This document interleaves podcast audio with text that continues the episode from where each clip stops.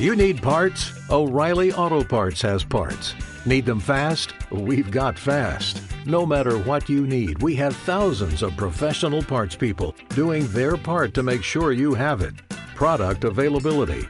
Just one part that makes O'Reilly stand apart. The professional parts people. oh, oh, oh, O'Reilly Auto Parts.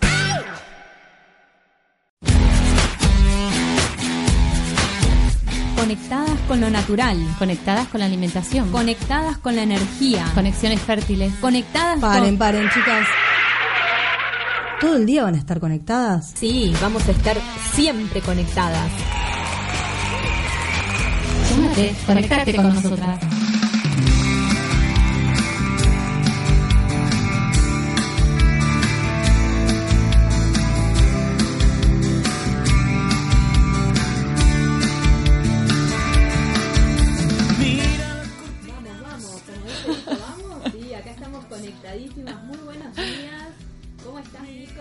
Buenos días, María. Muy bien, me estoy escuchando así como dentro de un Tupperware, eh, pero ahí va. Uy, estás haciendo publicidad. Eh, ya desde ahora, con este día soleado, hoy, y, y quiero que de- del otro lado sepan, nuevamente estamos con Luna Cuarto Creciente, y muchas personas que me conocen se dan cuenta cuando miran el cielo de la noche y la luna por cómo está Mario durante el día. No puedo parar. Así que estoy a full, que voy, que vengo, que hago millones de cosas y bueno, es, es el, es el momento astrológico, astronómico. Y tenemos una invitada muy especial, eh, Paola de los Santos. Muy buenos días. Hola Mariela, ¿cómo estás? Muy bien. Eh, y un tema maravilloso, que es el tema de la lactancia, que lo íbamos a estar conversando acá en Conectadas hace dos semanas, que había sido la semana de, de la lactancia acá en Argentina. Y bueno, la lluvia hizo que salten los fusibles de Denor y estuvimos sin luz durante todo el viernes. Así que eh, volvió la luz y acá estamos. Y volvió tu voz, María. No te había abierto el micrófono. O sea, todas las pavadas No, que sí, está sí, porque se escuchaba por los otros micrófonos. Menos mal, yo pensé que la gente había zafado. Bueno, muy bien, ahí estamos, ya está. Bueno, estoy recién bajada de, de la sierra, ténganme paciencia. Eh, así que estoy así como... Vico se fue de viaje el, el- el viernes pasado. eh, muchas cosas, Vico. Muchas cosas. El viernes pasado que no estuviste en el programa, estuvimos con Sonia, Las escuché desde la, casa. un la otra conectada, porque vos eh, recibiste tu título. Ay, sí, es cierto. Muy, mucha emoción. eh, en- de profe de Ciencias de la Comunicación de la UBA. Y, y nada, lindo, lindo sobre todo por, eh, por las palabras que, que surgieron y, eh, y la, la directora de la carrera de Sociología, como me parece que, que lo que más eh, me, me emocionó tuvo que ver con, con esta idea de hacerse responsable de, de lo que uno eligió. Eh, hacerse cargo, no hacerse responsable. Esas fueron las palabras que dijo. Eh, y, y esta eh, posibilidad que da la Universidad de Buenos Aires de, de- formar profesionales de, de- calidad y, de forma gratuita y digo aprovechar esa oportunidad y- y devolverle a la sociedad eh, lo que es de la sociedad. Hermoso. Así que muy bien, sí. Muy bien, muy comprometida, Vico. Y acá estás comunicando. Acá estoy. O sea, comunicás por todos lados. Sí, después me fui ahí nomás para, para la sierra, para Vialema C, un lugar en Córdoba, eh, con unas amigas que están construyendo su casita allá arriba en el monte. Eh, y también, bueno, después ya el viernes que viene seguramente les traiga más novedades, pero eh, hice una... Empecé ahí una investigación en una, en una escuela libre de pedagogía Montessori, que, que bueno, seguramente después les, les contaré un poco más y, y sacaremos algún artículo ahí por, por Radio Solar. Bueno, genial. Y acá estamos con, con Paola, eh, que nosotras eh, nos conocemos del Pilates de acá del barrio, eh, que muchos na- muchas chicas nos deben de estar escuchando y el, el Pilates, como digo yo, es como, como una gran familia, donde nos conocemos todas, ya es como que... Al menos este pilate. Eh, sí, por supuesto, al que vamos nosotras. Un Pilates eh, se llama Pilates del Bono y es un lugar eh, creado con mucho amor y eso se siente desde, desde la dueña, desde la familia, desde las profes y, y así nos vamos involucrando todas las alumnas que nos terminamos eh, más que siendo compañeras de Pilates, siendo amigas de, de la vida. Eh, y, y justo en una clase con la profe dice, pero ¿por qué no va Paola a hablar de, de lactancia? Y digo yo, pero claro. Y ahí nos pusimos en contacto, Pao. Y acá está Paola. Y acá está Paola. Eh, así que, mm, si les parece, nos vamos o a un tema de música. ¿Querés compartir algo, algo más? Eh, a mí me dan ganas A un ver, poco, Paola, y que nos cuente un poco eh, quién es, o sea, para ya después de, de la canción nos metemos más con, La con el tema de lactancia que tiene que ver con, eh, como comentabas vos, ¿no? Ya hace dos semanas fue Sí. que no pudimos al- salir al aire, que era la, la semana de la- mundial de la la lactancia, lactancia. ¿verdad? Eh, y bueno, y que nos cuentes un poco qué es esto de la, no me sale mal, pero puericultura. Puericultora. Puericultora, Igual ahí está. bien. Ah, muy bien. Eh, pero bueno, tal vez las que no somos mamás eh, estamos más alejadas de ese tema y sin embargo curioseando. eh, pero, pero bueno, que nos cuentes un poco de, de qué se trata. Pero vos le querías hacer así como la pregunta. Yo se la quería hacer después de la música, así la, eh, la hacemos relajar, pero la pregunta es, eh, como le hacemos a, a, a todas las, los que vienen a Conectadas, ¿quién es Paola? Em, ¿Quién es Paola? Soy una mujer que fue madre muy joven, a los 19 años, con muy poca información respecto de lo que era ser mamá, de amamantar ni hablar, em, que estudiaba en una universidad privada, muy cómoda, nena de mamá y papá, y se embarazó. se enamoró y se embarazó. Y siguió adelante con el embarazo. Ahí fue mi primer choque con, como con el mundo cuando pedí mi licencia por maternidad. Yo quería gozar de mi licencia por maternidad, estoy hablando del año 92, y quería seguir estudiando, cosas que parece que en el 92 no eran compatibles. Una mujer no podía, menos una mujer tan chica, casi que ni mujer, ser mamá y estudiar. Y me acuerdo que en la universidad me dijeron, no, no es posible. Tenés que pedirte un certificado de alguna enfermedad. Pero no estoy enferma. estoy embarazada y después van a hacer un bebé. No. Y me tuve que pedir un certificado de hepatitis Wow. Para poder gozar de la licencia. Quiero decir que no se me computen faltas y no quedarme libre. Raro. Pensándolo hoy es rarísimo, pero me pasó y me olvido a veces de eso. Gracias por la pregunta. Volví hasta allá. Y creo que ahí ya todo me empezó a hacer ruido. Al- Algo no está funcionando bien. Seguí cursando con mucho esfuerzo, porque tener una bebé muy chiquita y ser tan chica y cursar de noche y estudiar y rendir y todo junto es mucho, se puede, pero te demanda un esfuerzo físico, mental y emocional. Hasta que en un momento me di cuenta que no era exactamente lo que yo quería y dejé. Era licenciatura en ciencias políticas. Y tenía muchas ganas de quedarme con mi beba en mi casa y de criarla y de cuidarla yo. Así que me quedé en casa. Pero me empezaban a surgir un montón de interrogantes. Como que la cabeza nunca estuvo quieta. No está nunca quieta, en realidad, 23 años más tarde. Y empecé a, conectarme, a investigar. No había internet como ahora. No era que googleabas parto, lactancia a ver qué salía. Y me acuerdo que me acercaba a grupos. Me estás haciendo acordar de unas cosas rarísimas. Qué Amamos las historias, así que somos todo oídos. que me, acer- me, me interesaba mucho la educación sexual en el secundario, en los adolescentes, y estaba como muy en auge el tema de, de la difusión de, de medidas de cuidado para la transmisión del HIV.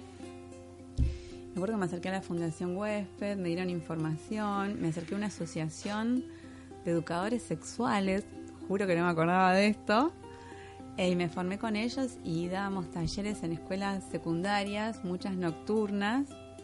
Yo con mi nena chiquita, ¿no? Pero necesitaba hacer algo en contacto con la gente. Con, con la gente, necesitaba estar con la gente. Y que sume, ¿no?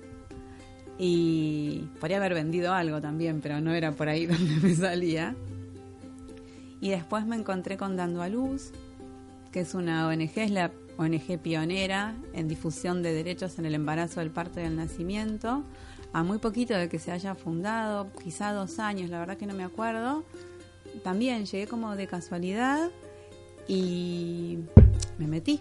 Y estuve muchos años trabajando para Dando a Luz y aprendiendo muchísimo de toda la gente que trabajaba ahí. Eh, y a la vez empecé a investigar y estudié psicología social, pero de noche, también con mucho esfuerzo, porque la nena chiquita trabajaba de otras cosas que la verdad no tenían nada que ver con mi deseo ni con mi vocación, pero había que trabajar. Y siempre mi foco en psicología social está orientado a la maternidad. Así que cualquier trabajo que había que hacer, estudio, investigación, era la maternidad. Y pasé por todas las maternidades haciendo trabajos de campo, investigación. De hecho, la tesis fue sobre la concepción social de la maternidad. Ahora nos vamos a meter, me, me interesa como ese vínculo entre psicología social y maternidad. Y justo eh, hace dos semanas cuando estabas por venir me puse así a, a, a buscar algunas cositas y había un video muy interesante que armó, yo no sé si es una ONG, la verdad que no investigué mucho qué es, eh, pero juntó a varias mamás en, eh, en el Parque Centenario. Y todas, absolutamente todas, amamantando. Y el eslogan de, de- del video cuando finalizaba era eh, algo así como el amor no es pornográfico. Y, y me resultaba súper... eh, nada, me, me- me resultó muy interesante, sobre todo esto que muchas veces sucede en relación a ver una mamá amamantando la vía pública, eh, lo público y lo privado, cómo se juega ahí. Eh, creo que desde esto, desde la psicología social y por lo que estás diciendo de tu tesis, puede, puede andar por ahí. Sinceramente no recuerdo mi tesis. Ajá. Hace muchos años debería releerla. Calculo que no acordaría con muchas cosas Y sí. de ese momento porque soy otra mujer absolutamente distinta, atravesada por todos los años y, y- y por la maternidad, eh, evolucionando con la maternidad. Pero sí, pensar que dar la teta es pornográfico, puedo decirlo, es una idiotez grande Podés como decirlo. una casa. Digo, solo a una mente muy retorcida y pequeña se le puede ocurrir que una mujer dé la teta en público donde le plazca. Obsceno. era bueno, peor, casi que prefiero pornográfico, te juro, que obsceno. Ajá. Sí, es una pavada grande, grande, grande. Pero hay personas que no, que no pueden pensarlo de otra manera. También muchos de nosotros quizá no fuimos maternados adecuadamente, no hemos tenido, aunque pensemos que sí, porque eso nos reconforta y hace que podamos seguir el cuidado necesario, no me refiero al cuidado físico solamente, sino al cuidado emocional, la contención. Quizás en las casas de todas estas personas, la mayoría se hablaba del cuerpo como algo tabú y la exhibición. Yo la verdad que tengo cero rollo con eso y me parece que realmente es una idiotez grande como una casa. No puedo darle mayor entidad. Perdón. No, por favor.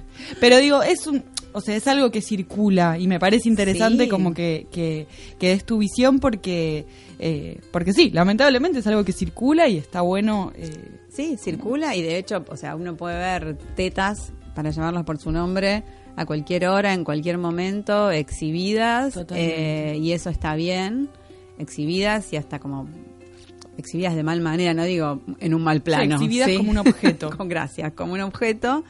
eh, y ver a una mujer amamantar a su bebé parece un sacrilegio. Insisto, una idiotez supina. Tremenda. A mí me vienen muchas cosas eh, a la cabeza con lo que están compartiendo desde, desde mis formaciones como profesional, siendo contadora y después ocupándome de los centros de energía y especiando, especializándome en lo que es maternidad y uniendo todos los campos. Y, y a veces cuando era adolescente, o sea, joven, que tenía 19 años, que estaba estudiando, me enojaba con compañeras de trabajo eh, que eran muy feministas y a veces eh, que nos ha pasado a nivel social, y yo siempre digo, ¿qué responsabilidad tuvimos las mujeres? Porque decimos el mundo machista, y qué, y qué con esto del feminismo, qué responsabilidad tuvimos muchas mujeres con esto de la igualdad del hombre y la mujer y que estaba puesto en ese momento yo lo vivía así a mis 19, 20 años, hace 20 años atrás. Como que la igualdad estaba puesto en que tenías que ser una contadora exitosa o una profesional exitosa y a la hora de que quedabas embarazada eh, no había, o sea, no luchábamos por eso en ese, o sea, en ese momento mis compañeras de trabajo eran 10, 20 años más grandes que yo. Yo notaba que no luchaban por ese lugar de la madre y por ese lugar, sino por el, el- el lugar de la profesional. Y, y un poco también eh, todas estas partes de volver a ocupar esos lugares eh, como mujer eh, fue como muy difícil. Eh, en mi caso particular, que me, me tomé la licencia por maternidad de tres meses, la licencia extendida, más vacaciones, para estar siete o ocho meses con mi bebé, maternando en casa, y mis compañeras de trabajo, cuando regresé a la oficina, me hicieron a un lado y no me hablaban porque era una mala empleada, una mala compañera. Terrible. O sea, co- eh, no vayamos más lejos de, de esto, ¿no? De que, de que muchas veces cuando decimos estas cosas siempre yo digo, ¿no? Como culpar, que no está buena la palabra tampoco, pero le echamos la carga a esto del machismo y de los hombres. Y no nos hacemos cargo de que muchas mujeres eh, se enfrentan a estas situaciones. De hecho, pasa entre las mismas mujeres, y lo ves en las redes sociales, la manera en la que se agreden. La manera es increíble. Mujeres que amamantan de manera prolongada y otras que porque no pudieron amamantar, por el motivo que sea, que es legítimo, es doloroso muchas veces, es una elección que no está ante la de juicio, al menos no desde mi lugar, no es esa mi función. Eh, y si uno fomenta la lactancia, casi como política social y de salud, eh, recibís agravios increíbles y hay mujeres que reciben agravios increíbles como si vos la fomentás entonces qué queda para nosotras que no pudimos dar es que no estamos hablando de que las que mujeres que no pudieron dar o no desearon dar son malas madres estaban en su circunstancia en su momento pero hay mucha agresión entre las mujeres mucha agresión y eso nos resta absolutamente todos los días en vez de ser más compasivas con otra mujer lo veo en, los grupos de mujeres a los que yo pertenezco, sociales o demás, si una mujer trabaja ocho horas en la, en la calle o nueve, diez, ponele entre el viaje, y tiene una empleada que a su vez le cuida a los chicos y otra mamá del colegio no trabaja fuera de la casa, sino que decidió por elección quedarse en su casa. Es una vaga. No, es su elección. ¿Quién puede decir que es una vaga? Es su elección quedarse en su casa y tu elección, quizá elección barra necesidad, es salir. Yo también tomé una, una decisión y fue mi elección quedarme en mi casa con mi nena y estudiar y no trabajar afuera de casa, al menos los primeros cuatro años. Y no teníamos una situación económica holgada en lo absoluto. Éramos dos personas muy chicas mi marido trabajaba, nuestro ingreso era muy poco, pero yo había decidido, algo en mí me decía, básicamente mi deseo, pero no tenía como los caramelos muy acomodados en esa época porque era muy chica. Yo me quería quedar en casa. Eso tenía un costo, claramente, el costo de la no retribución económica, porque sabemos todas que el trabajo adentro de casa no está remunerado, es desvalorizado, etcétera, etcétera. Pero yo tenía esa necesidad casi de víscera de quedarme con mi hija, de ser yo la que la bañaba. Es agotador también. Digamos, está en un mundo bebé y niño todo el tiempo. La que la bañaba, la que le enseñaba a caminar, la que le daba de comer, la que la llevaba a la plaza. Y no me arrepiento medio minuto. No me arrepiento, ¿eh? ni medio minuto. Lo disfruté tanto, las idas a la plaza, las comidas, los paseos, los... Nada, quedarte así, pintar, modelar con masa. No estoy diciendo que todas las mujeres lo tienen que hacer, digo que esta fue mi elección y no está en tela de juicio, como no está la elección de nadie en tela de juicio. Pero si nos tiramos tierra y nos agredimos, perdemos todos los días. Tal cual. Me parece que, lo importante es un, poco como me pasó esta semana con, con, una embarazada que dimos una clase de laringio y que siempre digo que cuando, cuando me baso en esa clase invento esta palabra que no sé si existe o no, que se llama encontrar la mismidad. La mismidad de ser mujer, la mismidad, tu, tu propia voz de ser mamá y elegir lo que elijas desde vos, sin parámetros sociales, sin mandatos. Decir, yo no me banco a estar con mi bebé en casa y me quiero ir a trabajar todo el día y que lo cuide otra chica. Y si esa es tu mismidad y tu elección y tu forma de ser mamá, buenísimo. Y si tu forma es dejar todo por estar ahí maternando, también buenísimo. Así que nos vamos a un tema de música y los dejo a todos, hombres y mujeres, conectando con la mismidad de ser mamá y papá.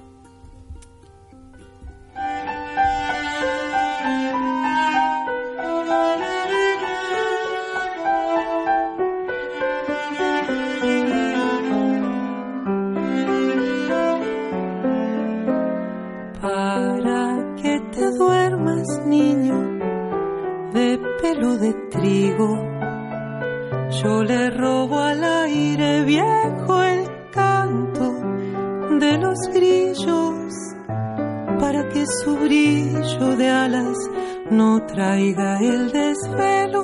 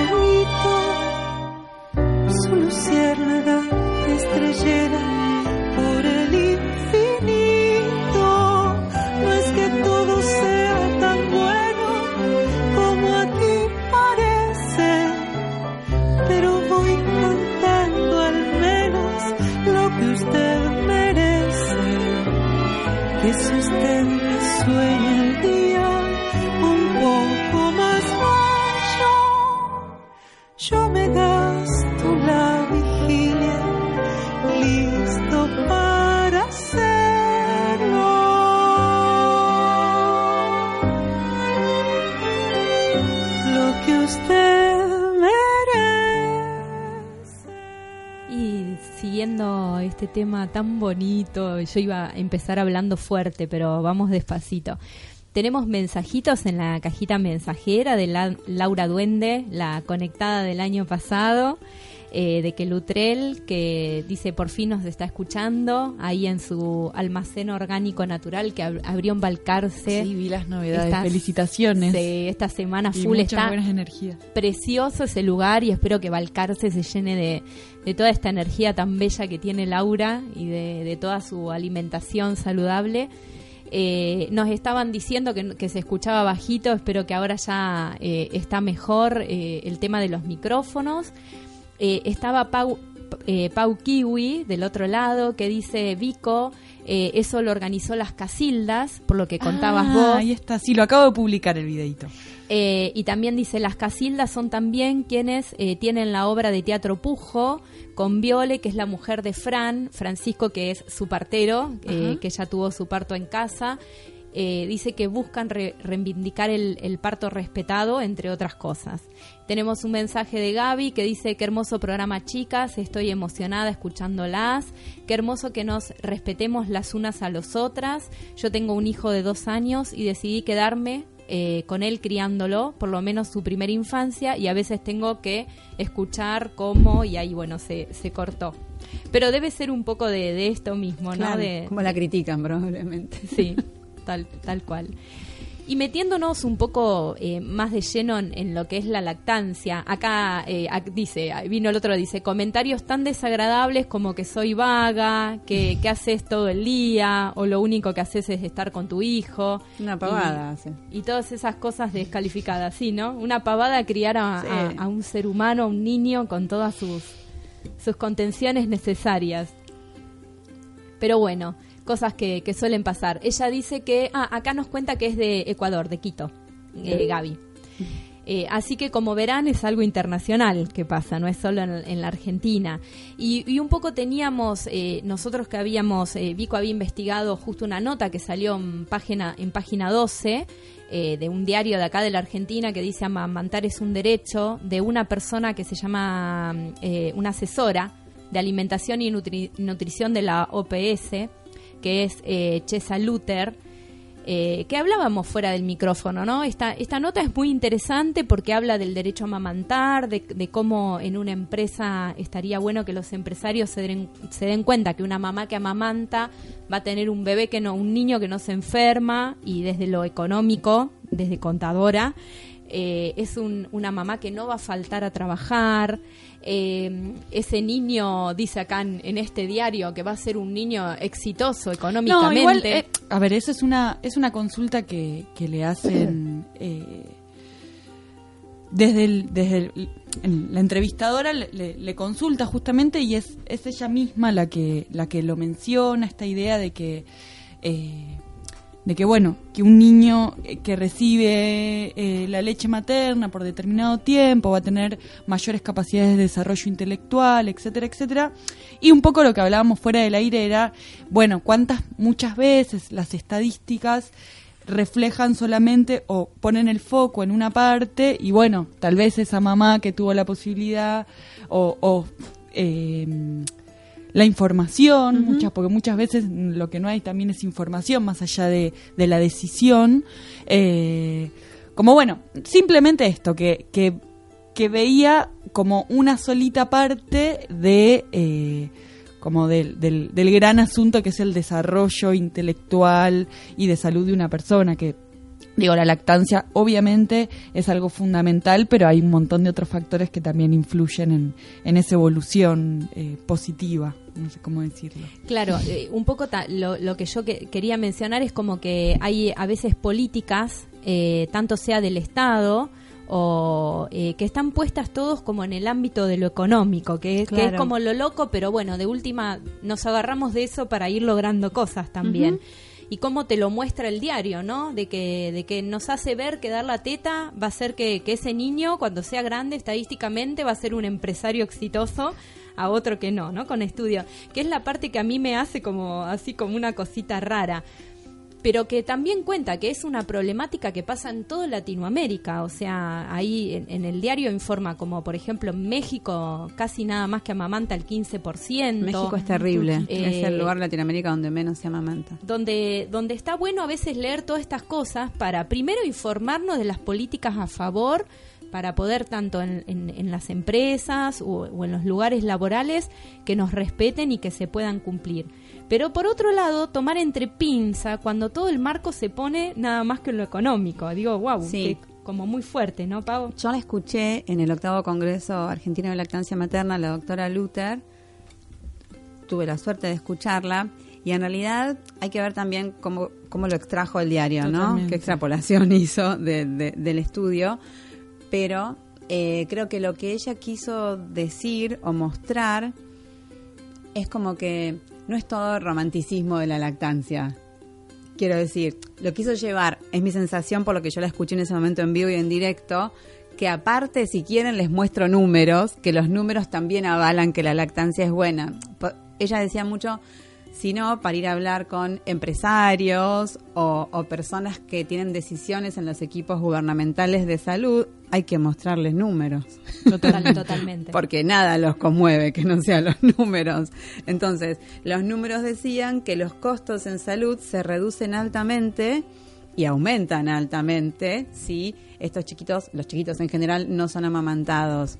Hay que ver también cu- cuál fue la extracción, pero me parece que lo que ella quería transmitir era, aparte, los números también dicen que la lactancia es positiva para una política de Estado, que ya sabemos que es positiva. Totalmente. Solo que a veces para idear una estrategia de salud hace falta apoyarse en eso. Paola, eh, veo que ambas, bueno, van vos ya de, de por sí, pero eh, para mí, que es algo que no estoy tan conectada, eh, No estás conectada, Bicota. Y bueno, con la lactancia, no aún, la verdad, es mi realidad. Eh, pero bueno, me dan ganas esto, que, que nos cuentes eh, por qué es tan importante amamantar. Eh, se habla mucho de, de, de determinado perí, o sea, de dos años, de seis meses, de como, bueno, que nos cuentes un poco a los que estamos más ajenos. Ya te vas a conectar. ¿Por qué es importante amamantar? Porque es la alimentación de la especie. Casi que ni deberíamos cuestionarnos qué debería recibir un, un niño, un humano, bebé, recién nacido, leche humana. La leche humana eh, está compuesta por células vivas inmunocompetentes. O sea, no me quiero poner muy química porque es un embole explicarles, pero es exactamente lo que el bebé necesita recibir. Lo va a proteger inmunológicamente con la primera leche que recibe el bebé, que es el calostro. Hay todo un proceso que se llama de lactogénesis, la leche va cambiando desde que el bebé nace hasta que es un chiquito más grande. El calostro, que tiene altos niveles de inmunoglobulina A, que en criollo sería como una vacuna gigante, para que se entienda. Eh, y los bebés cuando salen de adentro de la panza, ese ambiente súper protegido en el que estuvieron gestándose, también están como ahí a merced de, hola los bichos. Eh, bueno, y parimos en hospitales y en clínicas donde están los virus más potentes también. El calostro protege a los bebés inmunológicamente, no tiene función eh, alimenticia de engorde necesariamente, sino de protegerlo. Y esto crea confusión muchas veces. Yo siempre digo en las charlas, el calostro es espeso y escaso. O sea, es poquito y es espeso. No se escurre. No es que sale así como a chorros. Y muchas veces los mismos agentes de salud que atienden a la mamá en una clínica o en un hospital, o las visitas, gente que nos quiere, hacen comentarios como, pero no tenés nada. Pero cuando nació Joaquín, por decir un nombre, a mí me chorreaban las tetas de leche. No hay posibilidad fisiológica alguna de que te chorreen las tetas con un bebé recién nacido. El calostro es poquito y espeso porque los bebés adentro de la panza succionan y tragan, pero no respiran por la nariz. Cuando nacen y tienen que establecer el trípode succión, respiración, deglución, tienen que hacer esfuerzo para ir a proveerse el alimento. Y lo que a nosotros nos parece una pavada atómica, que es succionar, respirar y tragar, que igual inténtenlo en sus casas, no es tan fácil. Para el bebé le cuesta mucho esfuerzo y si bien venimos codificados genéticamente, algunos bebés nacen con más aptitud y otros con menos aptitud. Entonces la naturaleza, que lo pensó todo, hace que el calostro sea poquito, pero potente y protege al bebé. Y le deja a la mamá una teta blanda para que ella pueda practicar también cómo dar la teta. Si no, sería todo mucho más difícil. Entonces, tranquilas mujeres, no es que no tienen leche, tienen lo que tienen que tener cuando nace un bebé. Calostro, escaso y espeso. Después la leche va cambiando, se transforma en leche de transición, las tetas van creciendo, hasta que llega la famosa bajada de la leche, que en algunos lugares del mundo se le llama subida de la leche y no bajada. Todo fue leche de todos modos. Y las tetas se ponen muy duras y a veces es difícil amamantar y hay que aflojar con masajes y demás. Y ahí uno sigue. Pero la leche humana es el único alimento que se modifica de acuerdo a los requerimientos nutricionales del bebé. No hay ningún otro alimento. Por más que me pongan la lechita 1, 2, 3, 4, no van a encontrar una sola célula viva dentro de esas leches. Acá sí. Entonces, se va modificando de acuerdo al bebé que succione. Y así podemos seguir, digamos, la recomendación es desde que nace hasta los seis meses lactancia materna exclusiva, esto es solo leche humana, no agua, no tecitos, no yuyos, no. El agua no le hace bien a un bebé recién nacido. Y a partir de los seis meses, junto con la alimentación complementaria oportuna, que tiene dos palabras claves, que lamentablemente estoy viendo que muchos no se cumplen, es complementaria porque complementa la lactancia y no la reemplaza. Dos cucharadas de zanahoria hervida o de zapallo hervido, que es agua naranja, seamos sinceras, no reemplaza una toma de leche humana, en absoluto.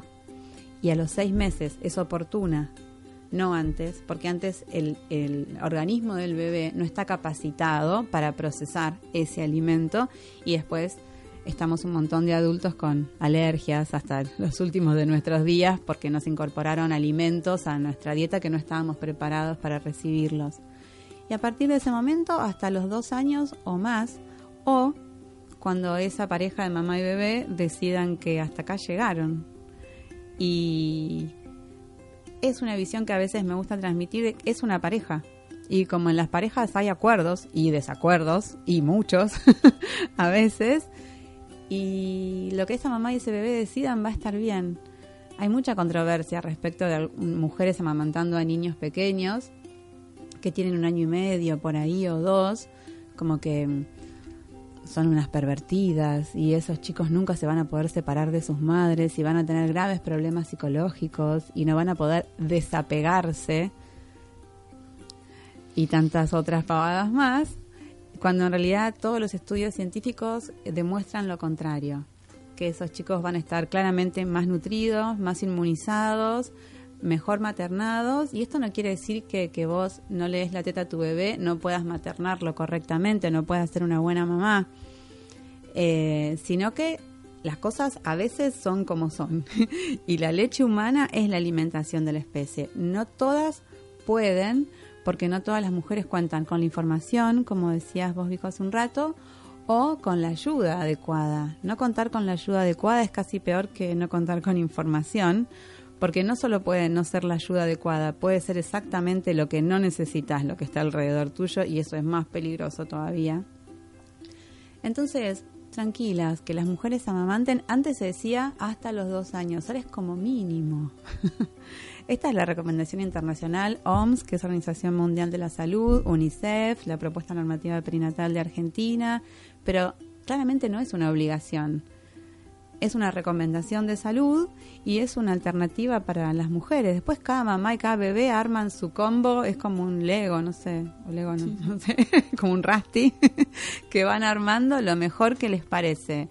Y en todo caso, si una mamá está amamantando a una mujer que es madre, está amamantando a un chiquito de un año y medio o dos a las 3 de la mañana, no te está pidiendo a vos que lo vayas a amamantar. Así que no te enrosques mucho.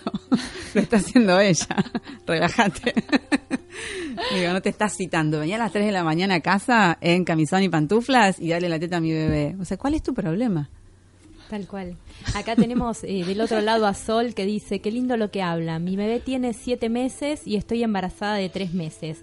Me di cuenta que estaba embarazada ya que mi bebé no quería mi leche. Le insistí mucho y me mordía, escupía.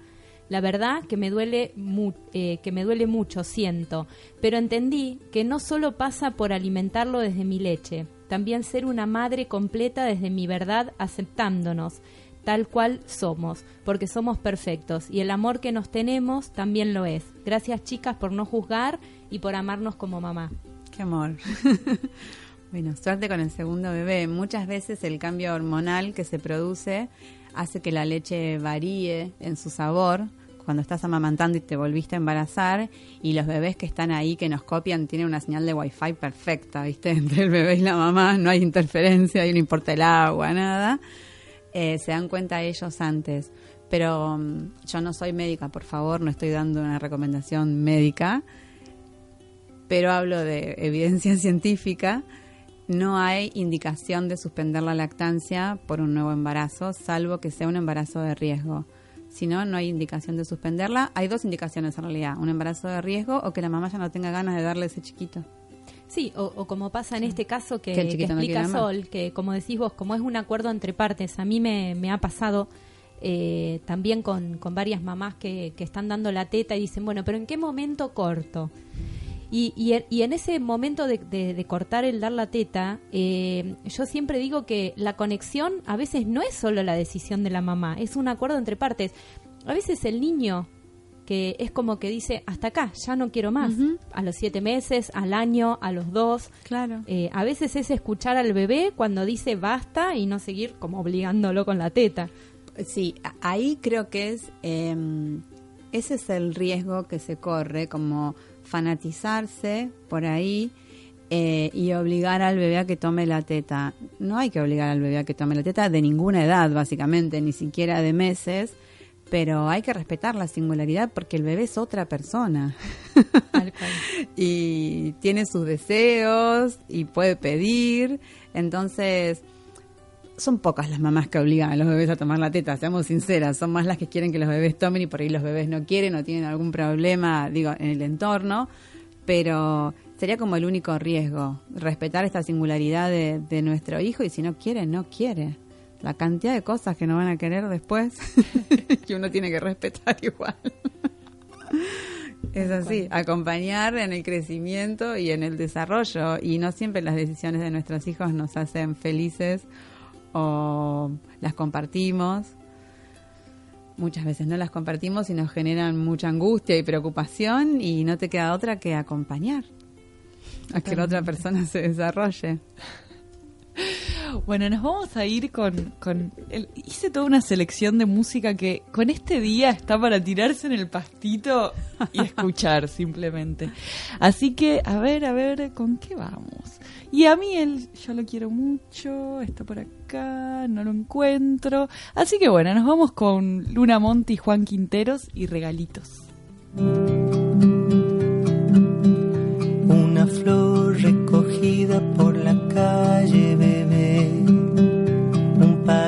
Su bandera. Un jardín a tu gusto y de tu talle, bebé. Y una tarde con manguera. Una historia contada con canciones, bebé, susurrando despacito, con princesas, piratas y dragones,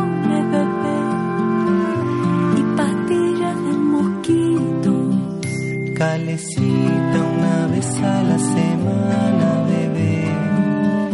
El paraguas cuando llueva. Golosinas después de la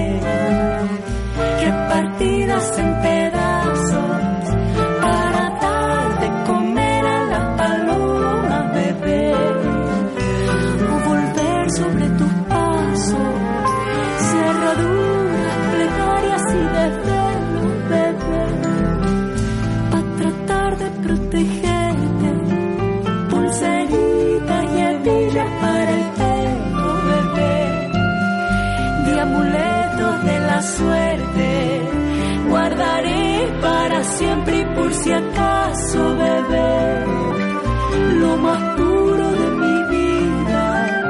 Un cantero de besos y de abrazo, bebé, para verte florecida, bebé.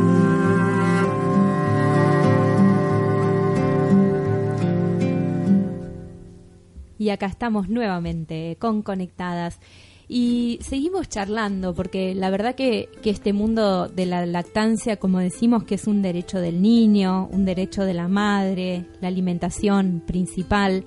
Y a veces también pasan casos, eh, como me, me ha pasado a mí con mis clases, donde yo tengo mamás que por indicaciones médicas no pueden dar la teta. Por ejemplo, tengo eh, mamás que son eh, pacientes psiquiátricas y que toman medicación psiquiátrica.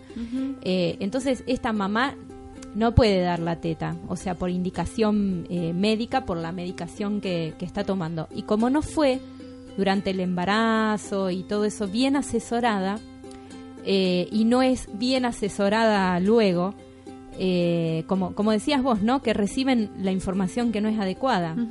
Eh, por una cuestión médica se decide dar, no sé si eso, una pastilla, una inyección, hasta para cortar, hace est- estos extremos, ¿no? De cortar la lactancia. Y toda esa angustia que, aparece en esta mamá, que por eso, bueno, calculo que llega a, mis clases eh, y empezamos a interactuar de que, de que no se siente una buena madre, eh, bueno, un montón de cosas que, que se van dando en esa mamá y donde yo pongo el foco en esto de, de, mm, dar una mamadera con mucho amor y empezar, porque ya en este caso ya no, no, no podemos hacer nada, ya la leche se cortó eh, y qué difícil transitar eh, también es- estos momentos. Es difícil y también, María, hay mucha desinformación. Eh, hay una, un sitio online que se llama www.ilactancia y de e lactancia.org org, eh, que es un sitio donde las mamás pueden chequear las mamás y por favor los profesionales de la salud que no están especializados en lactancia, aunque atiendan mujeres embarazadas o niños, pueden chequear acá por droga, por nombre del medicamento y ahí van a ver que está tipificado eh, por nivel de riesgo si ese medicamento se puede dar durante la lactancia o no. Y van a ver también que si esa droga específica que esa mamá tiene que tomar no, está, no es compatible con la lactancia, hay otra que sí es compatible. Y esto pasa muchísimo, yo insisto, no soy médica, lo vuelvo a repetir todas las veces que sea necesario, pero es importante que sepamos que podemos acceder a esta información y quizá nuestro médico no lo conoce, comentárselo. Este es un sitio que mm, ideó un médico español, que por qué no me acuerdo el nombre ahora, lo escuché la semana pasada en el Congreso Ahí de Lactancia. tengo acá abierta la página, a ver si lo encuentro. No, pero Bueno, continúa. ya va a aparecer, en un Sí. rato te lo digo, que es un encanto de ser humano, eh, muy, muy preocupado por estas cuestiones y muy tierno también, quedamos todas así como enamoradas de este doctor. Y es una gran herramienta. A mí me pasa que muchas mujeres me consultan y yo no soy médica. Consultale a tu médico, pero decirle que lo chequee acá. Porque si ustedes se fijan, la mayoría de las drogas dicen que no son compatibles con la lactancia materna. Y en realidad, la mayoría de las drogas son compatibles con la lactancia materna. Solo que, para no complicarnos mucho, si como la lactancia tampoco es tan importante, si vas y compras tres sachecitos de morondanga y se los das al bebé, va a crecer igual. Sí, Tal crecer cual. va a crecer. Totalmente. El tema es cómo. Y cómo va a engordar, ¿no? Uf, no gordito, rollizo. Así que está bueno chequear que esta información circule lo más posible y que las mujeres que tienen que tomar medicación, claramente hay medicaciones que no son compatibles con la lactancia, ¿sí? Algunos contrastes, etcétera, pero la mayoría son compatibles. Y siempre sopesar, que es más importante, ¿no? Tal cual, este que, que un poco eh, tiene que ver con, con este tipo de programa que hacemos, eh, que se trata de informar eh, y, y de informar todo, que, que nos pasa a veces que uno cree mucho en un médico, tanto sea un obstetra, tanto sea un, un neonatólogo, un pediatra, y lamentablemente tenemos que saber que las universidades están siendo a veces sostenidas y bancadas por los laboratorios que te venden esta leche 1, 2 y 3, eh, bla, bla, bla, que te hacen canciones hermosas de spot, que te dicen que tu hijo va a ser hermoso y feliz dándole eso. Y estos médicos no reciben, por más que sean médicos de la universidad, no tienen la información adecuada. No, no la tienen. No la tienen. Entonces, eh, a veces nos pasa que nos encontramos con casos donde uno por dentro dice, no puede ser que esté ocurriendo esto en el 2015. Y, y tiene que ver con estas cosas. Estos temas se tendrían que eh, dar como materia en los colegios primarios, tanto desde la sexualidad como desde la lactancia, más allá de, de- o sea, en la materia de biología. O sea, tendríamos Claro. que, que estar informados de algo que es natural, como, como bien explicás, Pao, de la raza humana para, para su- subsistir. De hecho, es uno de mis sueños. Yo quiero estar en los colegios secundarios dando charlas de lactancia, de, prácticas adecuadas. De hecho, lo hice hace muchos años eh, y me acuerdo, no fue una sorpresa, yo sabía que iba a pasar, que realmente les generaba inquietud genuina. Eran chicos de quinto año, yo preferiría hacerlo bastante antes, no en quinto año. Preguntaban genuinamente y todos habían visto un primito, un hermano más chiquito, y de golpe acomodaban la información, con la información lo que habían visto, o se cuestionaban otras cosas. Me parece un momento muy potable, si se le puede llamar así, para que los chicos que están creciendo accedan a esta información antes, porque muchas veces después es tarde. Yo doy muchas charlas todos los meses, todas las semanas, y a veces llegan las parejas, por suerte cada vez más parejas, cada vez más hombres a estas charlas. ¿Y cómo preguntan los hombres? No solo preguntan, sino que anotan. Me encanta. Y por ahí si después los atiendo, dicen, claro, como no están embarazados, tienen como todos están más, más focalizados, retienen un poco más. Y ahí si después los atiendo le dicen a, la mujer, no, pero vos no te acordás que Paola dijo, o sea, hasta fijaron la información y están muy ahí a, disposición. No digo todísimos, ¿no? Pero cada vez son más por suerte. Pero a veces llegan las parejas casi a punto de parir. Estamos a tiempo, pero hay un montón de información que la podemos tener incluso antes de embarazarnos para estar más a tono y llegar mejor, ¿no? Tal cual. Mira, acá tengo justo, estamos eh, conectadas con la cajita que está Julieta que dice cuánta verdad hay en que hay que preparar la teta para dar de amamantar y cómo se hace, pregunta y dice, yo tuve a Jazz y la verdad que en pocas horas de nacida succionó tanto que me dejó dolorida la teta y yo le daba la teta pero lloraba porque me dolía mucho. Y claro que tiene que haber eh, una, una preparación durante el embarazo, porque bueno, ahora vamos a ir como en lo específico, que hay eh, pezones que no, no tienen las condiciones para amamantar desde lo físico, que es como que está eh, el pezón umbilicado. O plano contanos un poco de, esto. La mayoría de las mujeres tenemos el pezón protráctil. Este es el pezón clásico que ping para afuera, chiste masculino, tenés frío, ¿se entiende? Todas ubicamos de qué tipo de pezón estoy hablando. Ese pezón. Otro tanto tiene el pezón plano, o sea, está la areola, imaginen, la teta, después viene un circulito de color, diferentes colores, tenemos todas las gamas, esa es la areola, y después el pezón. El pezón es solo la puntita que sale, pero en algunas mujeres no sale, está plano. Y en otras mujeres está para adentro, que se llama umbilicado. Algunos pezones planos, si vos los tocas, ante el estímulo ping, se paran, pero otros no. No es una condición necesaria el tener el pezón plano umbilicado para que el bebé no se vaya a prender, porque el bebé debe prenderse del pecho, no del pezón. Si el bebé está prendido del pezón, está mal prendido. Igual es radio, yo lo hago con la mano. está mal prendido. Pero a la mayoría de los bebés les resulta más fácil que la mamá tenga un pezón formado porque eso los estimula. O sea, llega al cuerpo de la mamá, tiene hambre, siente el latido del corazón, siente olor a la mamá, él se roza contra el pezón y dice, ok, ok, estoy en el lugar adecuado, es por acá y algunos tienen todas las señales que nombré al principio, pero le falta la última. Es como que te faltan cinco para el peso, ¿sí? Le falta. Y no puede, y no puede prenderse. Los bebés tocan con la pera, sacan la lengua y con la lengua elongan el pezón hacia adentro de su boca. Y a veces cuando no lo encuentran no hay nada que elongar. Entonces, es conveniente, y volvemos al mismo tema, hoy no nos van a creer los médicos quizá, eh, en el embarazo es súper necesario que los obstetras les revisen los pezones a las mujeres. No les estoy mintiendo. En la mayoría de las charlas yo pregunto, chicas, ¿alguna de ustedes les revisaron los pechos en el embarazo? Y se miran, no, no, por ahí aún así.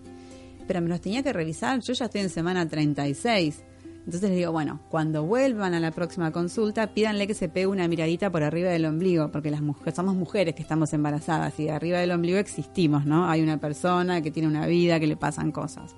Y entre, entre el ombligo y la cara están las tetas. Entonces, los médicos tienen que revisarlo, es una consulta ginecológica de rutina, como la del control anual, para ver el pezón, porque muchas llegan al parto con el pezón plano umbilicado. Hay dispositivos que se usan para formar los pezones incluso cuando no estás embarazada, si lo tenés plano umbilicado, se llama niplet, no sé si lo conocen. Eh, hay unos casquillos también que forman los pezones. Está bueno que se informen. Y cuando nazca el bebé, si aún tiene el pezón plano umbilicado, buscar ayuda. ¿sí? No es que no lo van a lograr, pero buscar ayuda. También hay mucha controversia respecto de las pezoneras. Que por ahí Vico no sabe ni de qué estoy No, hablando. no, yo estoy con una cantidad de sensaciones. Como mucha información, pezonera, niplet, casquillo, areola. Son una- unos dispositivos de silicona muy finitos. Hay controversia, pero en realidad, eh, y yo hago esta comparación muchas veces, cuando una cesárea realmente es necesaria, recibámosla con alegría, porque es un modo que tenía este bebé de nacer y esta mujer de hacerlo nacer, cuando es necesaria, digo, ¿sí? Tal cual. Cuando hay, cuando hay riesgo de vida o cuando pasan cosas concretas. cuando hay justificación. Cuando no te queda en la agenda mi parto y me haces una cesárea y eso no está bueno. Entonces, usar una pezonera cuando ya hemos probado todo y el bebé solo se termina aprendiendo con la pezonera, también recibámosla con alegría y pongámosle nombre, porque muchas mujeres pueden sostener la lactancia hasta prolongada, un año y medio, con pezonera y no hubieran podido. Entonces, ¿por qué la vamos a cuestionar si me está posibilitando amamantar a mi bebé? Pero como siempre tiene que ser indicado por alguien, hago comillas de nuevo, que sepa, no ir a comprarla así me la pongo.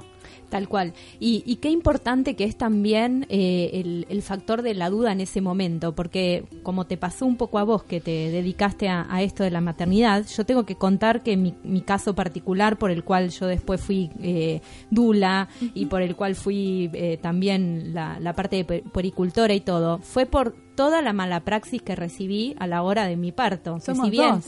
estaba informada eh, y pude tener un parto vaginal cuando indicaban sí o sí que sea una cesárea. eh, y pude dar de lactar a un bebé que estuvo internado, en, digamos, a las 48 horas y en la clínica le daban a mi bebé la mamadera, no me esperaban a que me vaya a sacar la teta y, y bueno, todas estas cuestiones que pasan en, en los hospitales o clínicas, no, no se respeta esta parte. Entonces, mi bebé le dieron la mamadera y imagínate después tomar la teta para él no quería. Y fue para mí eh, no saber nada de todo eso, pero nada. Pero esta cosa, como decís, que estaba en la entraña de que yo tenía que asesorarme, que me tenía que informar. Y ahí empecé a dar con, eh, ¿cómo era? Eh, Fundalán, que es la, la, una... Fundación para la Lactancia y Maternidad. Exactamente, fui a dar con esa eh, ONG, eh, fui a dar con un montón de lugares donde yo como mamá estaba dispuesta a amamantar y me pasaron todas porque Pobre. me agarró una bacteria en una de las mamas porque se lastimó, porque el bebé, claro, al tomar la mamadera y después venir a la teta me succionaba tan fuerte que me lastimó. Entonces apareció la pezonera y fue todo, eh, eh, todo en una búsqueda tan fuerte que recién a los cuatro meses yo le podía dar la teta a mi bebé sin eh, instrumentos. ¿Por qué? Porque tenía el saca leche, la pezonera, un montón de elementos que vos decís, todo esto que compré en la farmacia, cuando en realidad ves a un gato y a un perrito que amamanta sin nada de todo esto, pero Como que la tuvo caja de que ver. Claro, tuvo que ver por la falta de información, eh, eh, por estar mal asesorada, por no tener unos tetra que me haya revisado las mamas, bueno, por, por todas las, eh, las, las partes médicas que a veces eh, participan, no, no yendo a favor de todo esto. Pero eh, que si uno eh, insiste insiste y empieza a dar, con ciertos lugares va logrando, Claro. va logrando cosas. Hoy es más fácil, de hecho, encontrar. Hoy es más fácil. gracias a, a- a- a todo el trabajo eh, que hacen un montón de personas, como decís vos, dando charlas, eh, existiendo internet. Existiendo internet es más fácil, es más fácil llegar. Yo Totalmente. atiendo consultas por Skype, gente que vive en Europa o en Canadá. Y bueno, es lo que hay, hagámosla por Skype. Sí.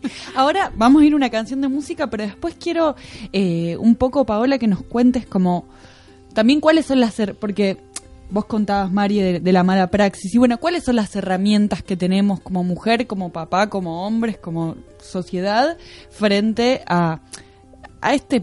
Porque es... eh, detentan un poder los médicos porque tienen todo un lenguaje y toda una... eh, nada, su profesión, determinado prestigio, etcétera, etcétera, donde muchas veces nos sentimos eh, con poca información o, o accedemos más por esto, por, por confiar también. Entonces, bueno, cu- ¿cuáles son las, las, las herramientas que podés facilitarnos en relación a eso? Bueno, y a ver, nos vamos a ir con Moyo y Plegaria para un niño dormido.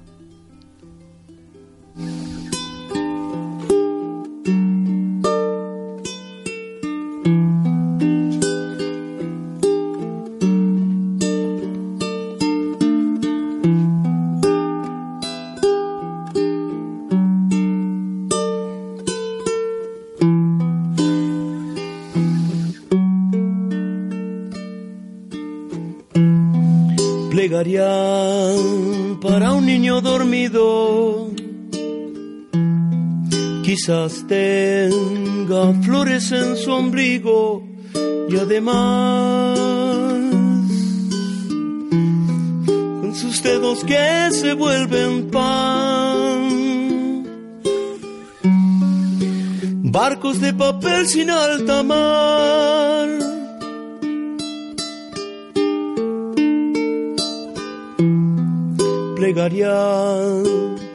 Para el sueño de un niño donde el mundo es un chocolatín a donde van mil niños dormidos que no están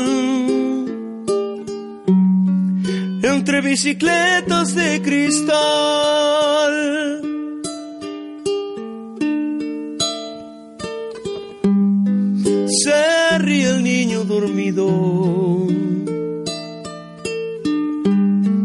Quizás se sienta gorrión esta vez, jugueteando inquieto en los jardines de un lugar que jamás despierto encontrará.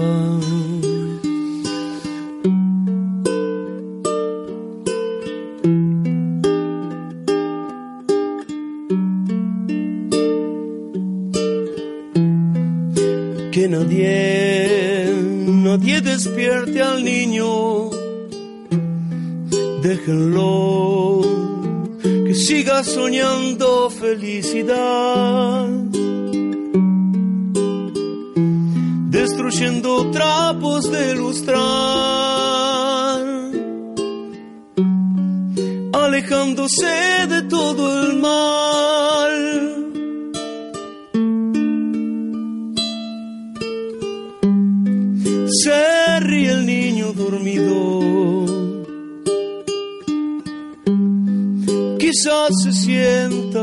esta vez, jugueteando inquieto en los jardines de un lugar que jamás despierto encontrará.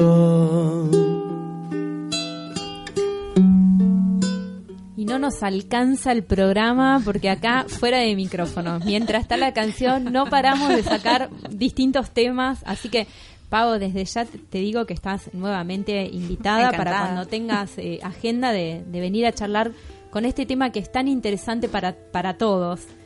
Eh, y a ver, hablamos tanto fuera Sí. del micrófono como que la pregunta es, eh, en primer lugar, contarles tanto a hombres y mujeres que están del otro lado eh, qué- es la mama, qué es, qué es la, la teta concretamente, si es un músculo, es una glándula, ¿no? Que preguntan todo, ¿qué es esto que tengo acá?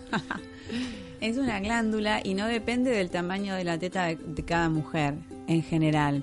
Cuando una mujer tiene mucha teta es porque tuvo, bueno, casi gracioso lo que decir, la suerte de que la grasa se le deposite ahí, no en otro lado. Pero en realidad la glándula tiene más o menos el mismo tamaño en todas las mujeres, ¿sí? Y esto funciona por estímulo. Cuando un bebé succiona, le manda la orden al cerebro y liberamos prolactina. La prolactina es la hormona que fabrica la leche. La prolactina va a los alveolos, que son como unos repollitos, por llamarlo de alguna manera, que están dentro de, de la teta. De ahí salen unos conductos, para que se hagan una idea, es como la rueda de una bici por dentro, la teta, ¿sí? Los rayos serían los conductos, la parte del centro, la areola y el pezón, y por ahí sale la leche. Eh, a su vez, le manda otra señal que libere oxitocina, que la oxitocina es la hormona de las contracciones, la que contrae. Esa hormona oxitocina contrae los alveolos y hace que pase la leche, porque aunque la leche se quede ahí no hacemos nada. Que vaya por los conductos y el bebé la reciba. Y mientras haya succión, va a haber leche. Pero es súper importante que sepamos que hay una hormona que no nos juega muy a favor y es la adrenalina. Para escapar de un perro que nos está corriendo, sí. O de alguien que nos quiere asaltar, o de, una tragedia, digamos. Pero no en este caso. Por eso la mujer que está amamantando no es que tiene que estar en una bola de cristal levitando sí o sí, pero tiene que estar cuidada, sostenida, y cuando digo sostenida, no me refiero a que le hagan upa. Si le quieren hacer upa, le pueden hacer, pero sostenida física, emocional y mentalmente para que ella pueda sostener también a su bebé. Porque si no, las mujeres muchas veces sostenemos igual a nuestros bebés, pero a un costo tan alto que tenés que volver a armarte después, ¿eh? Uno privilegia al más desamparado que es el bebé, entonces lo hacemos, lo hacemos, lo hacemos y después quedás que es lo que queda. ¿A qué voy con esto? Cuando una mujer que está amamantando está muy preocupada, muy enojada, se está ocupando de muchas actividades, aparte de amamantar, como si fuera poco amamantar, que es 24 por 24, aumenta el nivel de adrenalina y baja el nivel de prolactina. Entonces a veces voy a la consulta o viene al consultorio y me dicen, no, lo que pasa es que cada vez tengo menos leche y se enoja y tira del pezón. Y cuando yo pregunto, bueno, ¿y qué estás haciendo? Bueno, no, volví a trabajar y aparte me encargo de las cosas porque no sé, mi papá se enfermó o mi suegro, entonces me encargo también de eso y hago todo lo de la casa. Bueno, no se puede todo, no se puede porque el cuerpo te lo va cobrando y no es necesario. Y debería ser un compromiso de todas las personas que están alrededor de esa mamá, no es para toda la vida. Los beneficios son para toda la vida, pero no lo va a amamantar toda la vida. Acompañarla y sostenerla y lograr establecer una red de sostén para que pueda hacerlo. Si no es muy fácil bajar recomendaciones internacionales, bajar lineamientos, por eso yo me corro del fundamentalismo y de todas tienen que, todas tienen que nada, cada una hace lo que puede y lo que desea y al menos yo te acompaño en lo que en lo que desees. Pero la mujer está muy presionada. Tenés que estar divina, supuestamente, ¿no? Digo, tenés que estar divina, la cola parada, las manos hechas, la planchita, las milanesas en el freezer todas separaditas o no milanesas.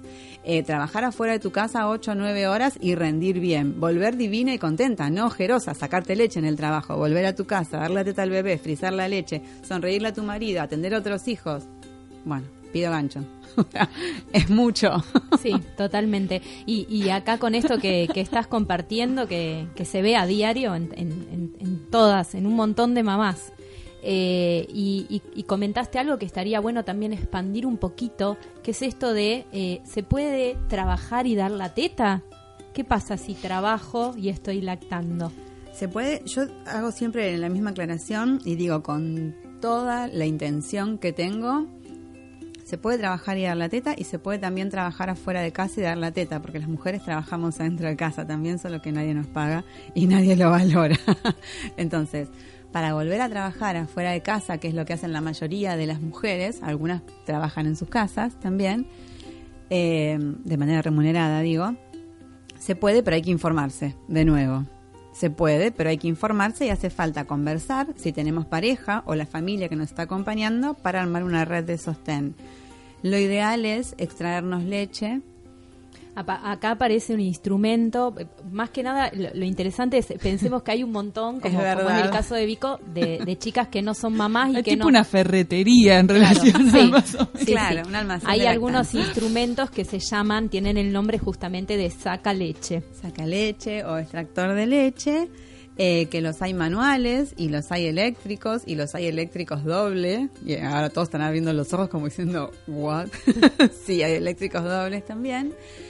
Eh, siempre está bueno para una mujer que tenga que, que tenga o desee volver a trabajar afuera de su casa, que tenga un extractor. ¿Sí? Manual o eléctrico que lo tenga, es conveniente empezar un mes antes, no cinco días antes, porque ya el hecho de pensar en separarnos de nuestro bebé hace que la adrenalina nos aumente. ¿Se acuerdan lo que hablamos hace un rato? Sí. Entonces, si a ese nivel de adrenalina alto le sumo que me queda una semana para hacer un stock de leche y no te estás colaborando. o sea, tenés que empezar antes. Un mes, la leche se extrae. Las mujeres no somos vacas.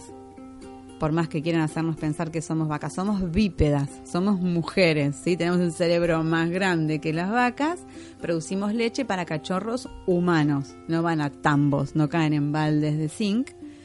Entonces, cuando usemos el sacaleche los primeros días, probablemente no veamos que salga leche. Y esto es muy frustrante.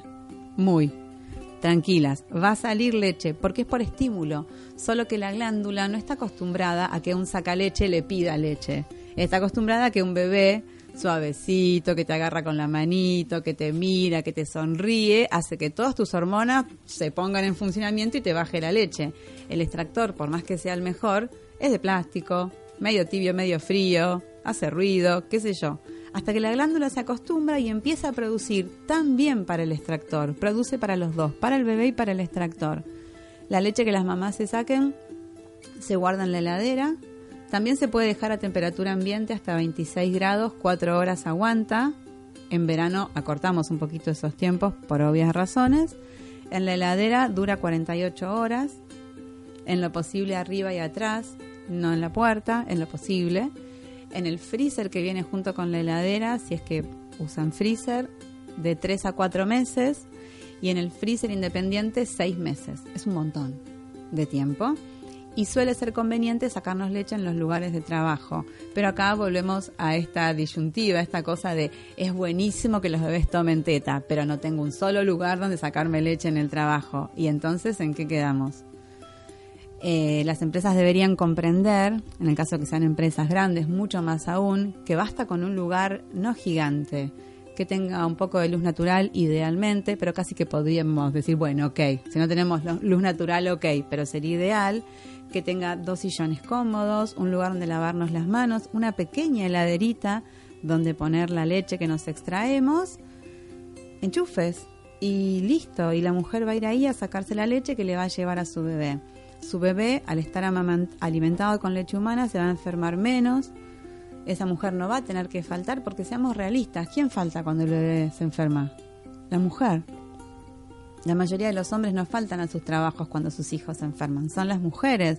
Entonces, otra vez estamos como, no quiero decir inferioridad de condiciones, pero es el término que me sale. Sí, pero hay, hay una diferencia concreta, social, en este caso. Encima, sos mal vista porque faltas, ¿y qué hago con la criatura? ¿La dejo en un locker?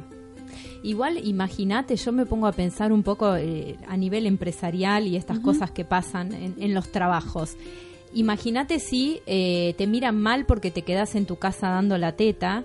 También te miran mal si en vez de faltar eh, al trabajo vos, eh, digamos, falta tu marido. Ahí sos una re mala madre, chau. Mala madre y mala esposa. Claro, te, juzgan por todos lados, o por si lo haces o por si lo dejas de hacer. No, sí, por eso digo, tenemos que ser más amables entre nosotras, entre todos en general, pero entre nosotras más aún, para poder comprendernos y apoyarnos eh, pero deberían entender los empresarios o los que tienen un negocio que si le brindan a su empleada en relación de dependencia posibilidades para que se extraiga leche o licencias flexibles o vueltas al trabajo fuera de casa eh, amigables, part-time, trabajo desde casa, vamos viendo, esos bebés van a estar más sanos, no se van a enfermar, esa mujer se la fideliza esa empresa gana. Una persona fidelizada hoy no es tan fácil, ¿eh? Que todos cambian de trabajo cada dos años, pero no están pensando en la empresa, piensan en su desarrollo profesional, que puede ir de la mano del desarrollo de la empresa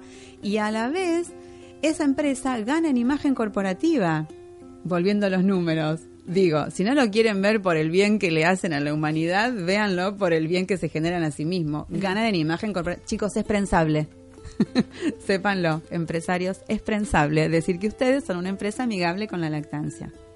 Por lo menos por ahí engancha. Totalmente, sí. Ni hablar, acá tenemos eh, mensajitos. Bueno, eh, Julieta que nos había compartido, nadie me revisó nada, que era esto que ella contaba que tenía sus, sus tetas doloridas eh, al principio de la lactancia. Después está Mevi que dice, me encanta escucharlas, estoy aprendiendo un montón, aunque todavía no sea madre. Romy dice, hola chicas, qué lindo tema. Todavía no soy madre, pero estoy aprendiendo mucho, sobre todo eh, desterrando mitos. Y, cuántos, y cuántos mitos hay que desterrar. Y mm, ya estamos al cierre del programa, pero hay algo muy interesante también que, que hablábamos en un momento, que, que hoy en día el avance como de la medicina y de todas las investigaciones ayuda hasta que una mamá que adopte pueda dar la teta. Y, eso, ¿nos querés contar un poquito? Sí, la, realidad es que, como les decía, la glándula funciona por estímulo. Una mujer que está embarazada va a tener leche. Después, si quiere mamanta o no mamanta, pero leche va a tener. Eh, muchas mujeres que adoptan, hay medicación que hoy se conoce que favorece la producción de la leche, eh, indicada por un médico, por supuesto. toma esta medicación, se estimula con un extractor y después cuando pone el bebé a succionar, de a poco quizá no logra lactancia exclusiva y solo leche humana, ¿sí? porque no estuvo embarazada, pero puede lograr amamantar mucho tiempo sostenido y quizás haciendo lactancia mixta. Eh, pero que, que un bebé tome fórmula, así se llama la leche que no es humana, es fórmula, es leche de vaca modificada en un laboratorio, no es el osito, el osito no viene con la leche. que un bebé tome fórmula y también tome leche humana es una mejor opción a que solo tome fórmula. ¿Sí? Entonces, mujeres que adoptan, esto en varios países del mundo, por supuesto con ayuda y con mucho deseo. El deseo moviliza. Tener el deseo de amamantar hace que también, pero no es mágico, quiero decir, hace que también vayas a producir más leche. Eh, y ahora estoy recordando una cosa chiquitita, que es el tema de las cirugías estéticas, que hay muchas mujeres que tienen cirugías estéticas, tanto de implante mamario como de reducción mamaria, y muchas cirugías están hechas la incisión a través de la areola, que es esta parte redonda de color que decía que teníamos. Por lo general, cuando es una cirugía de implante mamario, no suele haber problemas para amamantar. Tienen que haber sido bastante crudos. Claro. Cuando hay una reducción mamaria suele haber más inconvenientes porque sacaron tejido, conductos y demás, pero los últimos estudios dicen que no es eh, definitivo. Una mujer que tuvo una reducción mamaria, cuanto más tiempo pase para embarazarse, mejor, porque el tejido se va reconectando. Hoy sabemos mucho más de eso. Se va reconectando eh, y me acordé por la palabra deseo. Y el deseo, esto dice el estudio, de hecho, el deseo y la ayuda que esa mujer tenga es fundamental para que sí pueda producir leche. O sea que podemos. Es un esfuerzo. Y un poco conectando esto de- del deseo que dice Pau, y, y vos, María, desde, desde, el- desde la gimnasia de centros, como ¿qué podés aportar en relación al, al, al centro cardíaco, que si no me equivoco está bastante vinculado? Y sí, eh, muchas veces pasa eh, que a veces se trabaja mucho eh, lo que se llama un acorazamiento de ese centro energético. Que, a ver, la coraza es como el escudo protector, esto que, que yo tengo en cualquier centro energético, en este caso es el cardíaco, donde hubo una situación con esa persona en esto de dar o recibir amor desde su infancia, desde, desde lo que le está pasando con su familia, con la sociedad donde está en ese momento, donde a veces por más que la parte física y todas las condiciones estén perfectas, esa otra parte emocional y esa parte, eh, digamos, si se lo quiere, del ser energía, como yo hablo, de, de- nuestro espíritu, eh, hace que no se pueda dar. Pero tiene que ver un poco con, con todo esto que, que hablábamos. Eh, hay no se despierta cierta glándula, no aparece la prolactina o no aparece la, la oxitocina, porque hay una traba energética. Y esto por supuesto que también se soluciona. O sea, lo lindo es esto, que todo lo podemos trabajar a la hora de poder expresar qué nos está pasando desde la gimnasia corporal, eh, desde una visualización eh, que puede hacer esa mamá. La visualización es como una meditación guiada. Y desde armar esta red de contención, porque cuando aparecen estas cosas, y, esto es para todos, por eso es tan interesante este tema, para hombres, para mujeres, para hermanos, hijos, primos, todos somos algo, ¿no? Si no somos hijos, somos padres, somos hermanos, todos tenemos un papel. Eh, que todos estemos acompañando amorosamente con el sostén a esta mamá. Eh, porque cuando una está puérpera, que cuando una persona está puérpera es, es el puerperio es cuando diste a luz, al día siguiente sos una puérpera, eh, vos estás en forma directa maternando ese bebé, con la diada mamá bebé. Y no te, y no te, no te alcanza a veces para vos, para, para acompañarte a vos, para ayudarte a vos, para estar fuerte. Entonces necesitas una red. Esa red puede estar en el, en el papá de ese bebé, si lo hay, en ese papá que se conecte, que se le dé lugar a ser papá, a contener y a sostener. Y cuando hablamos de contener y sostener, no significa que a este papá le aumenten el sueldo para pagar una escuela privada, ¿no? Sino el sostener y contener desde un abrazo, desde un entender que estás de mal humor, te pasan un montón de cosas hormonales, el, el apoyar, el acompañar en, en esto de si vos podés, eh, en, en ese sostén, en ese sostén de una caricia, de un abrazo, de una comidita rica, de un importa, ¿no? No limpies la casa, ¿no? Porque también esto tiene que, eh, el hombre va a trabajar para pagar luego la escuela privada y la mujer tiene que amamantar, ser puérpera, recién pariste y Mm. tener la casa ordenada. O sea, no se puede todo. Entonces, en este sostén a veces de la sociedad tiene que estar en esto de voy de a poco, me voy distribuyendo. Yo digo, bueno, armemos porcentajes.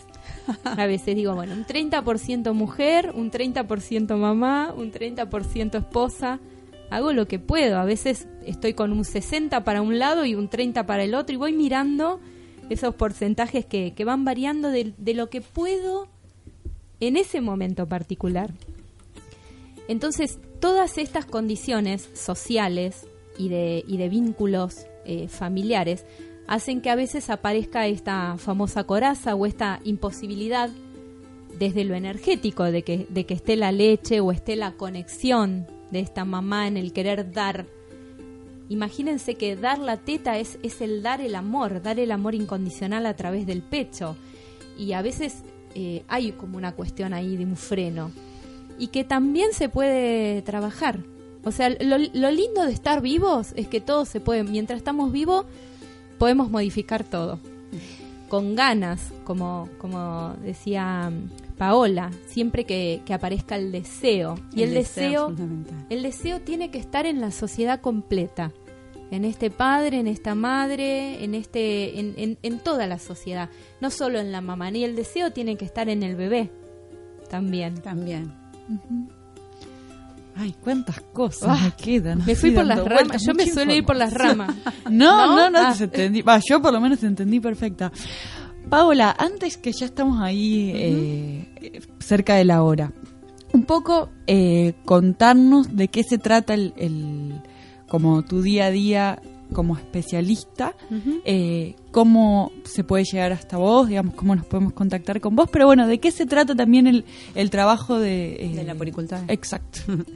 En mi caso yo trabajo atendiendo consultas privadas de las mamás. Llegan a mí, a esta altura ya llegan muchas a mí por recomendación o atiendo a la misma mamá con su tercer bebé. Eh, atiendo también en consultorio, en Palermo, pero atiendo eh, muchas mamás en privado, en sus casas o en las clínicas. Yo no trabajo en una clínica o en un hospital, pero sí voy a todas como la poricultora de la mamá.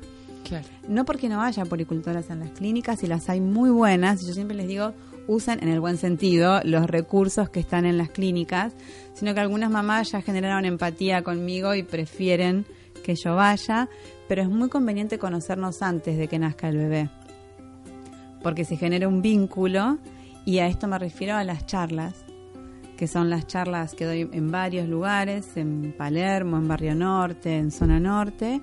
Eh, y después mi día es entre clínicas, consultorio y consultas privadas y charlas todo el tiempo, toda la semana y la vida que le queda a uno para hacer sus cosas.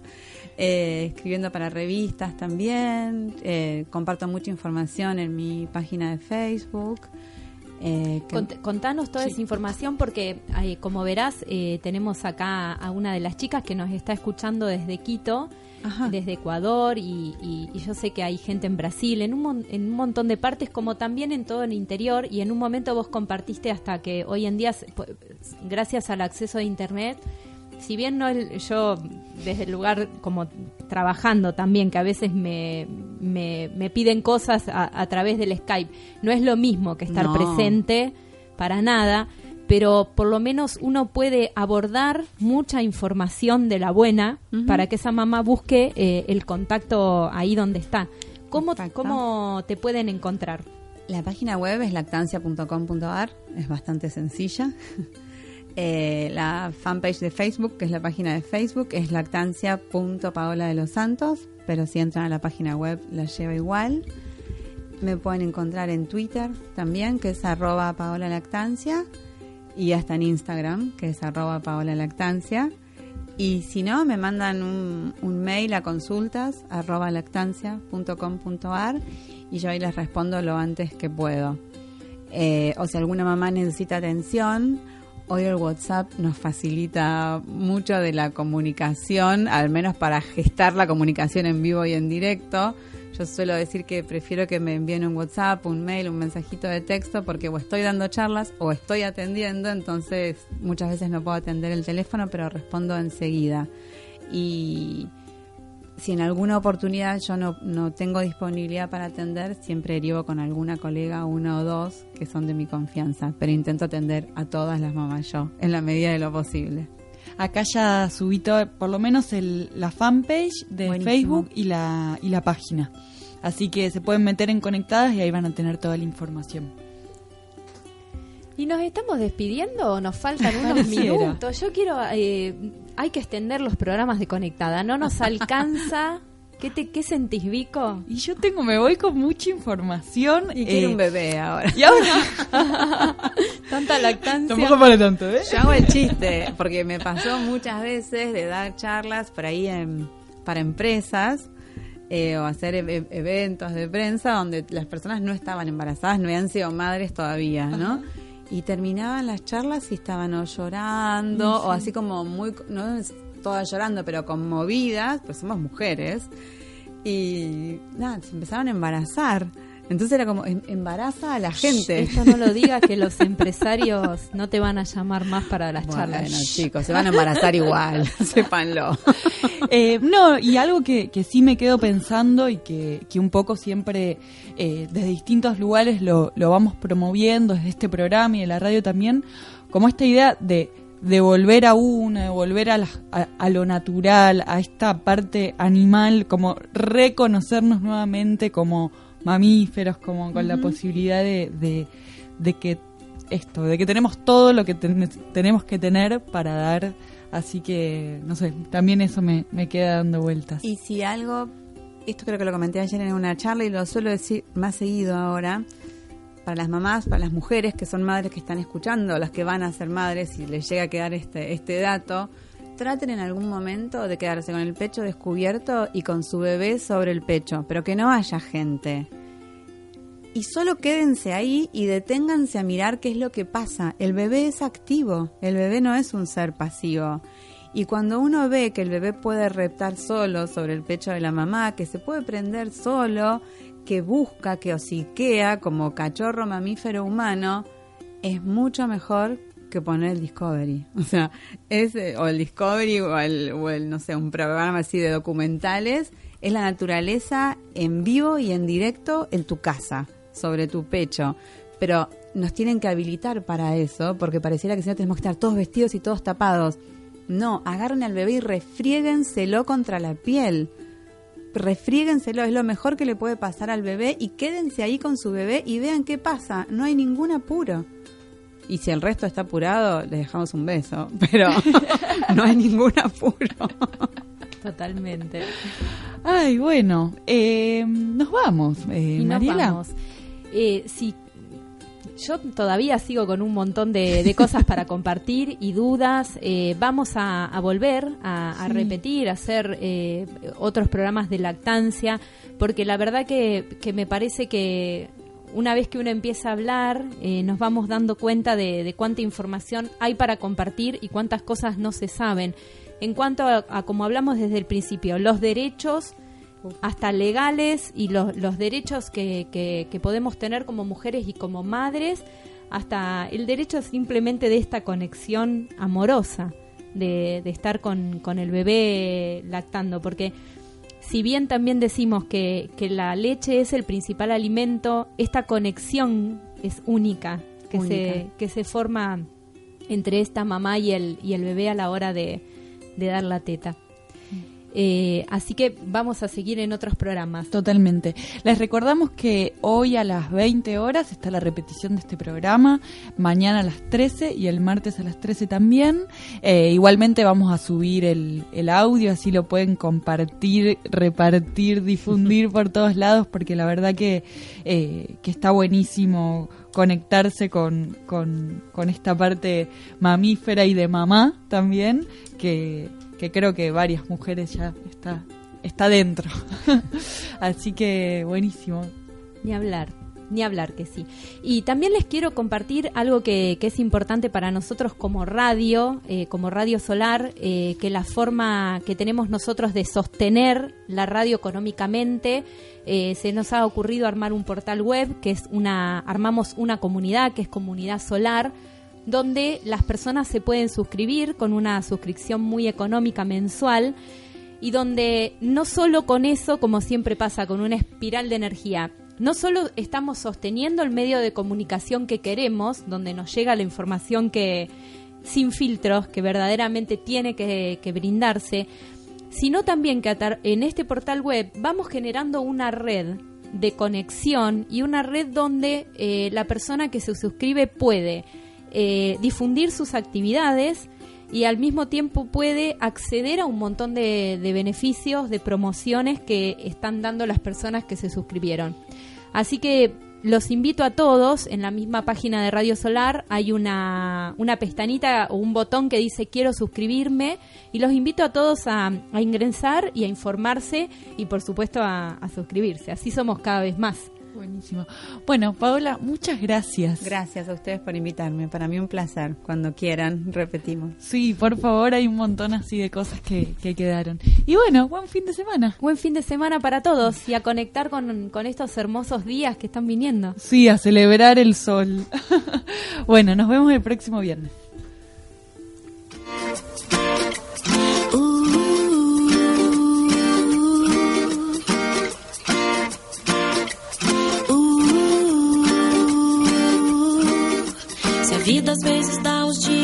Segundos cinzas, o tempo tic-taca devagar.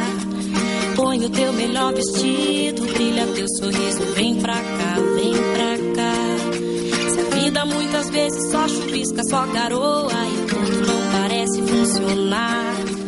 Deixa esse problema à toa pra ficar na boa, vem pra cá.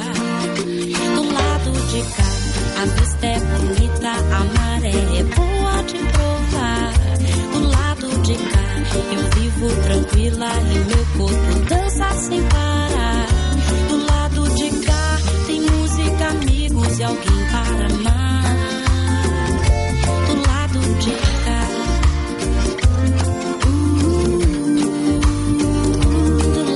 de cá.